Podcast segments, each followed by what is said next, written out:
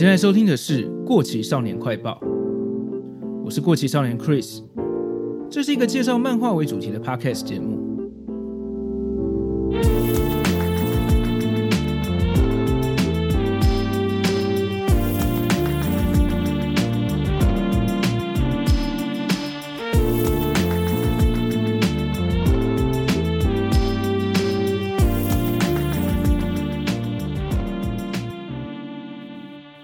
大家好，今天节目开始之前，一样要先来回复留言。第一个是来自 Ivers 黄，听过蓝色巨星那集之后的留言。他说，本身有在弹贝斯，所以在很久之前就有在关注 Daniel，想不到竟然来了个意外的跨界组合，让人有种台湾真的好小的感觉。谢谢你的留言哦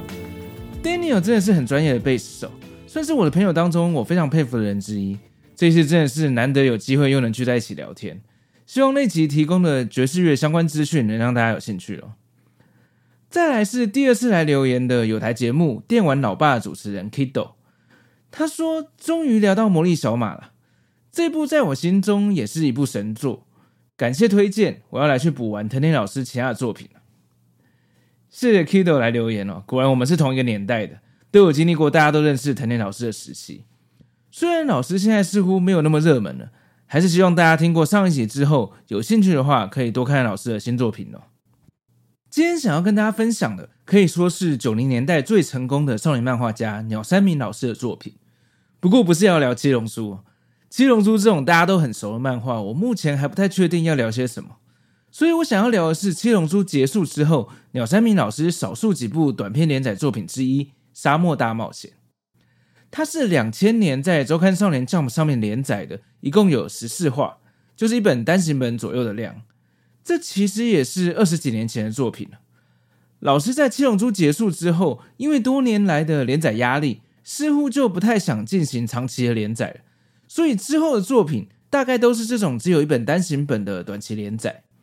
如果没有特别关注老师的话，可能就对这些作品没有什么印象。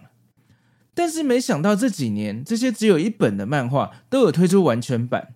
在今年初，也有消息，这部《沙漠大冒险》要做成动画电影，八月的时候日本才刚上映。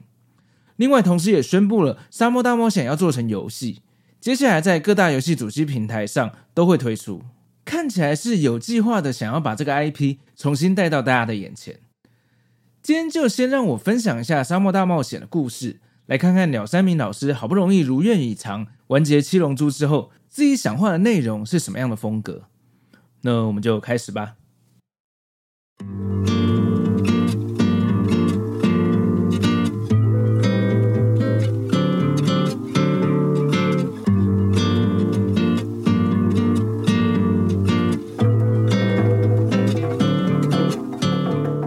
我先稍微介绍一下《沙漠大冒险》的剧情简介。如果不想被爆雷的话，可以先快转到下一段。故事描述在妖怪和人类都陷入慢性水源不足的沙漠世界，其中妖怪的首领恶魔之王撒旦的儿子贝尔杰布是一个喜欢电玩游戏的恶魔王子，自称是罪大恶极的恶魔，并且喜欢恶作剧，但是从来没有做过类似像杀人之类的恶行。有一天，有一个年老的人类保安官拉欧来寻求恶魔的帮忙。拉欧有强烈的正义感，看不下去自私的国王让人民受苦，为了拯救因为水源不足而苟延残喘的村民，想要去沙漠的最南端寻找传说中的梦幻之泉。他过去曾经是国王军底下有名的将军，在三十年前的一场战争中率领战车队对抗敌人，但也在战争中杀了无数的反抗军。这跟自称是罪大恶极的恶魔王子倒是有一种有趣的对比。因为人类无法独自穿越这个沙漠，所以拉欧来向妖怪寻求协助。于是，恶魔王子贝尔杰布带着擅长偷窃又博学多闻的妖怪西夫和保安官拉欧成为了搭档，为了寻找水源而踏上旅途。整体来说，故事是着重在冒险的情节，主角们集结在一起，为了同一个目标旅行，发现阴谋。解决事件等等，比较特别的是，角色之间打斗的篇幅其实不多，跟老师上一部短期连载《卡吉卡》比较起来少了很多。所以，如果你很喜欢《七龙珠》里面那种大量的格斗还有变身的场面，那可能上一部《卡吉卡》会比较吸引你。这部《沙漠大冒险》取而代之的反而是战车之间的对战，让人有点新奇感。例如，战车的正上方其实是它攻击的死角，正反两派运用角色的能力和战车的特色来攻防，是其他作品中比较少看到的。另外，我很喜欢老师利用角色之间的对话，就可以让你推敲出这个世界经历过什么，过去曾经有什么样的阴谋，国家怎么欺骗人民跟基层军队，以及保安官拉欧对自己过去做的事有多么的愧疚等等。举一个例子来说，一开场的一段小剧情就显示了恶魔王子本身其实是很善良的。王子抢劫路过人类的饮用水，大费周章的劫下车子之后，只拿了一部分的水。想说留下一部分给车上的人类，免得他们死掉。后来路上又看到了一个屋子前面有人类小朋友，结果还是把抢到的水又分了一点给他们。这是很标准的好莱坞电影编剧手法中所谓的“先让英雄救猫咪”的桥段，也就是角色在登场的时候，透过一些事件让观众能喜欢他、认同他，在后面的剧情，观众就会跟主角站在同一个阵线上。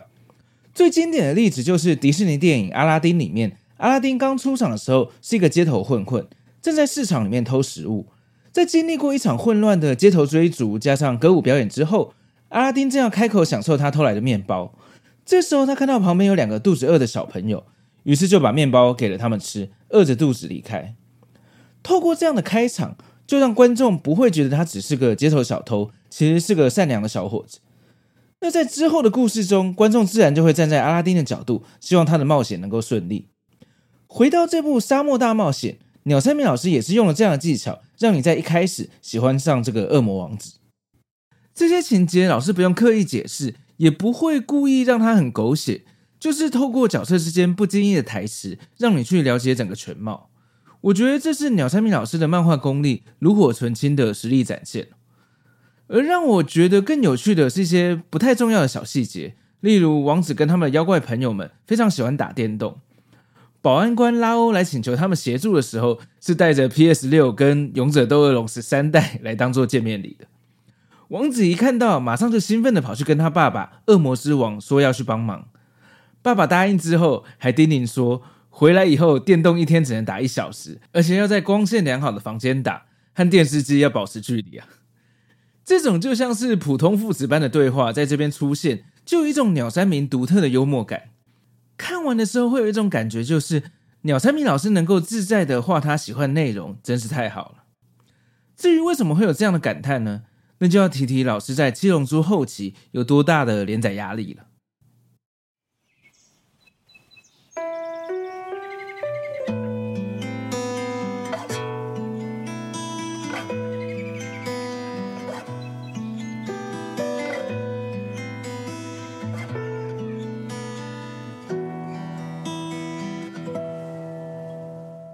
很多人都知道，《七龙珠》连载后期，老师画得非常有压力，因为他老早就想要把《七龙珠》完结了。我听过的说法是，最早在悟空还是小孩，打完比克大魔王的时候，就已经有想要结束的念头了。而弗利萨跟超级赛亚人篇，则是鸟山明老师最想要结束的时候。但是因为这部作品实在太受欢迎，为整个相关产业带来太庞大的商业价值，已经不是老师一个人想要结束就可以结束的程度。所以老师可以说是被半强迫的被逼着要继续连载。我想这样的情况，老师画的应该也不是很开心。老师喜欢的题材其实算是比较轻松恶搞类型的冒险漫画，像七龙珠在悟空还小的时候，就是这种比较无厘头的冒险小品。但是让老师成为世界知名漫画家的作品，果然还是七龙珠中后期的热血战斗元素。所以老师在七龙珠的后期连续好几年。除了身体上要承受周刊连载强大的体力消耗，创作上也不能画自己最喜欢的题材，想要结束又不能结束，我想任何人的热情都很容易被消磨殆尽。当然，我相信老师虽然没有画得很开心，但还是画得很用心呐、七龙珠仍然是一个留名历史、伟大的少年漫画作品，但在七龙珠结束之后，老师就再也不愿意进行长篇的连载了，而少数的几部短期连载作品。看起来老师是完全以自己有兴趣的题材来创作，而且应该也都能用他想要的方式来让故事结束。毕竟这时候他已经完全不缺钱了嘛，应该不会轻易的让自己再陷入长期连载这种压力地狱。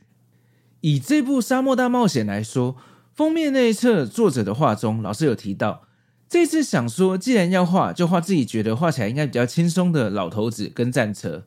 这些都是一般在少年漫画中很少会拿来当做主角跟主要的元素。另外提一下，剧情中出现的战车外形都是那种很有鸟山明风格、有点圆润可爱的战车。老师的招牌特色之一就是很有独特设计感的交通工具跟机械，在这部《沙漠大冒险》中也可以看到这样的元素。二零一六年，日本出了一本《七龙珠》三十周年画册，里面的访谈中，老师有提到，他很喜欢设计机械，喜欢构思，也很喜欢画。不过有一半的原因是有点逃避画漫画的现实的意味。那个时期，他总是会画那种圆滚滚风格的机械或交通工具。他说，大家可能会认为他喜欢那样的设计，但其实不是，是因为当时的汽车大多数都是有棱有角的。所以老师就反过来画成圆滚滚的感觉，反而现在的汽车流线型的设计变多了，这时候他反而会想画一些方正有棱角的车子。老师感觉到现在还是有一种反骨的个性。总结来说，如果你很喜欢七龙珠，你可能不一定会喜欢老师后期的其他作品，但如果你因为喜欢七龙珠而对鸟山明老师有很大的兴趣，想要知道老师自己喜欢的创作到底是什么样的话，那在《七龙珠》完结之后的几部短片都可以来看看。这时期的作品比较没有早期短片的青涩感，画风也已经很成熟了。如果你喜欢这部《沙漠大冒险》，那你可以关注一下上个月日本上映的动画电影版，不知道台湾接下来会不会代理进来在电影院播放，或是也可以注意一下今年底这部《沙漠大冒险》也要推出游戏版，在各大主机平台都可以玩得到。我自己目前是保持观望态度了。因为漫改游戏有很多还是蛮雷的，可能还是要等到游戏推出之后再看一下评价怎么样。那今天的节目差不多到这边，如果你喜欢的话，非常欢迎在你收听平台上订阅这个节目，也欢迎把这个节目推荐给你的朋友。如果方便的话，请在 Apple Podcast 上给我一个五星好评，也欢迎追踪我的 IG 跟 FB 粉丝团。这里是过气少年快报，我们下次见，拜拜。